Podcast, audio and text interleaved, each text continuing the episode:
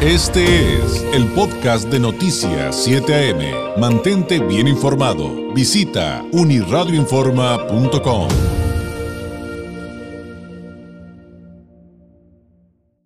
Por supuesto es miércoles y como eh, es costumbre, cada que llega este día, pues toca Migra Análisis de Continente Móvil, un espacio donde convergen la migración y la comunicación con un enfoque científico, en esta ocasión con la doctora Lorena Mena Iturralde, directora y cofundadora de Continente Móvil, egresada del doctorado en Ciencias, en Ciencias Sociales del COLEF y candidata al Sistema Nacional de Investigadores, tutora de la maestría en Estudios de Migración Internacional, un posgrado en línea del Colegio de la Frontera Norte, ha participado en proyectos de investigación sobre el tema migratorio en nuestra región, además de que es integrante del Colegio de Comunicólogos de Baja California y ejerció el periodismo durante una década. Lorena, qué gusto saludarte, muy buenos días.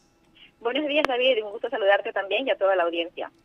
Eh, pues eh, el tema de hoy sin duda eh, tiene muchas aristas, una, algunas de ellas son sumamente dolorosas em, y, hay, me imagino, todo tipo de, asuntos que desglosar. La aceptación, Lorena, la aceptación hacia los migrantes que lamentablemente por el adelanto que nos diste, pues se deteriora en regiones como América Latina.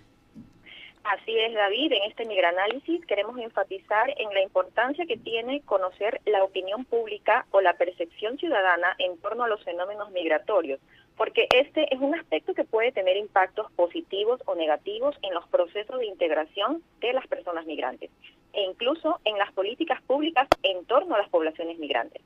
Y comentarte, David, que este tipo de estudios se vienen realizando en distintos países, principalmente en aquellos que están más habituados a la llegada de inmigrantes, como Estados Unidos, ciertos países de Europa, precisamente para evidenciar si en la sociedad receptora existen actitudes que se puedan traducir en aceptación o apertura hacia los migrantes o en la aprobación hacia las políticas que implementa un Estado frente a la migración o por el contrario, evidenciar si hay rechazo, discriminación o prejuicios hacia esta población y ver por qué razón se da o qué provoca que tengan estas actitudes. Por supuesto, estas mediciones se eh, abordan distintas temáticas para detectar dónde están los focos en los que se pudiera trabajar.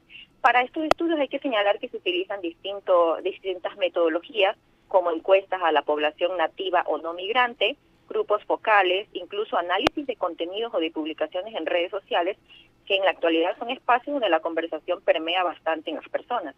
Ahora bien, con respecto a Latinoamérica, los flujos migratorios que se vienen dando en lo que va del presente siglo y que se han intensificado en los últimos años con la migración de venezolanos, de haitianos, de las caravanas migrantes de Centroamérica, entre otros fenómenos, hace que sea muy relevante profundizar en estos estudios de percepción en la región, porque es un fenómeno que va a continuar en crecimiento y para el cual las decisiones que promuevan los beneficios de la migración, más que las narrativas anti-inmigrantes que son utilizadas muchas veces con fines proselitistas o en campañas políticas, pues resultan vitales. Y en un momento pues vamos a ver qué pasa eh, concretamente en Latinoamérica con estos estudios de percepción, David. Y, sí, eh, creo que sin duda valdrá la pena ahondar en ello, eh, porque aquí de inmediato eh, me vino a la mente, entre otros muchos temas, cómo permeó el discurso político, por ejemplo, de Donald Trump al lado mexicano y al grado de que hubo momentos que vivimos con las caravanas de discursos antiinmigrantes de, de, personas aquí en Tijuana. No, no, no estamos hablando solamente, Lorena, de personas con discursos xenofóbicos en, la frontera del lado de Estados Unidos, de nuestro lado, lo cual pues a mí me parecía, eh, eh, digo, ambas cosas son terribles, pero todavía peor. Así es, David, es una realidad que la tienen muy presente incluso pues defensores de los derechos humanos que ven cómo cada vez estos discursos antiinmigrantes permean en muchísimas sociedades, incluso en países que también tienen emigración y que tienen connacionales afuera y que se ven estas actitudes pues de rechazo hacia personas de otras nacionalidades. Y un poco para poner en contexto lo que está pasando en América Latina, uno de los esfuerzos por medir esto lo está llevando a cabo el Banco Interamericano de Desarrollo, que creó un laboratorio de percepción ciudadana y migración, el cual junto al Programa de las Naciones Unidas para el Desarrollo publicó este año un libro titulado Un mundo mejor para la población migrante en América Latina y el Caribe. Y los resultados de este trabajo dan cuenta que eh, en siete de nueve países de América Latina que fueron incluidos en este estudio, la disposición a recibir población migrante es baja. Es decir, que no hay una postura mayoritaria que considere la llegada y acogida de población migrante como algo positivo o beneficioso para el país receptor. De hecho, menciona que las actitudes a favor de la migración han sufrido un deterioro marcado, especialmente en los países que no solían ser receptores de población migrante y que en los últimos años han experimentado una llegada bastante grande. Por ejemplo, en 2016, Perú registraba los niveles más altos de actitudes a favor de la migración entre todos los países de la región con un 71%, pero para el año 2020 esto se desplomó a un 29%.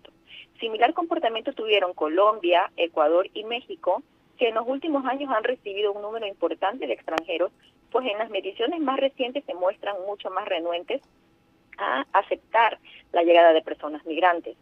Ya si lo vemos por temáticas, según esta misma publicación, la percepción de una mayor competencia con la población migrante por los puestos de trabajo también se ha profundizado. En Chile y Ecuador, cerca del 70% expresó estar de acuerdo o muy de acuerdo con que las personas migrantes representan una competencia por los empleos. La mayoría de las personas en América Latina prefieren que se restrinja la entrada de migrantes laborales, ya sea mediante límites estrictos o por medio de mecanismos que permitan la entrada solo cuando haya vacantes disponibles. También hay preocupaciones por la carga fiscal, pues en promedio el 65% de la población de estos países está en desacuerdo o muy en desacuerdo con la idea de que los migrantes son buenos para la economía, aunque hay ciertas opiniones positivas en cuanto a que los migrantes tienen derecho a educación, a salud o a vivienda como la población local. Y otro tema importante y muy utilizado en las narrativas antiinmigrantes es el de la inseguridad. El porcentaje de personas que perciben, en buena parte erróneamente o sin fundamento suficiente, que los migrantes provocan un aumento del crimen en sus países varía entre un 60% en República Dominicana y un 79% en Ecuador. A su vez, el porcentaje de personas que estén de acuerdo con que las personas migrantes provocan conflictos sociales es del 40% en México, 52% en Chile, 67% en Ecuador, 80% en Perú y 81% en Colombia. Estos son algunos datos de este amplio estudio que sugiero revisar en el portal del Banco Interamericano de Desarrollo y además se desglosan capítulos por cada país para ver cómo están las tendencias, David. Oye, esos, números eh, me impresionan, es, es, es altísimo el porcentaje de ciudadanos que piensan de esa, de esa manera y, como decía hace ratito, en un contexto en el que parece que no hay empatía, ¿no, Lorena? O sea, me refiero, saliéndome de los datos duros y del análisis eh, que tú haces como investigadora y yéndome a algo más tal vez mediático, pero pues siempre he dicho, ¿y dónde está la empatía cuando nos quejamos de cómo tratan o qué piensan o qué dicen de los mexicanos en el exterior? Es es un tema que eh, también se podría analizar desde, desde perspectivas de la antropología social, sociológicas, psicológicas, un, un mundo de, de, situaciones ahí preocupantes.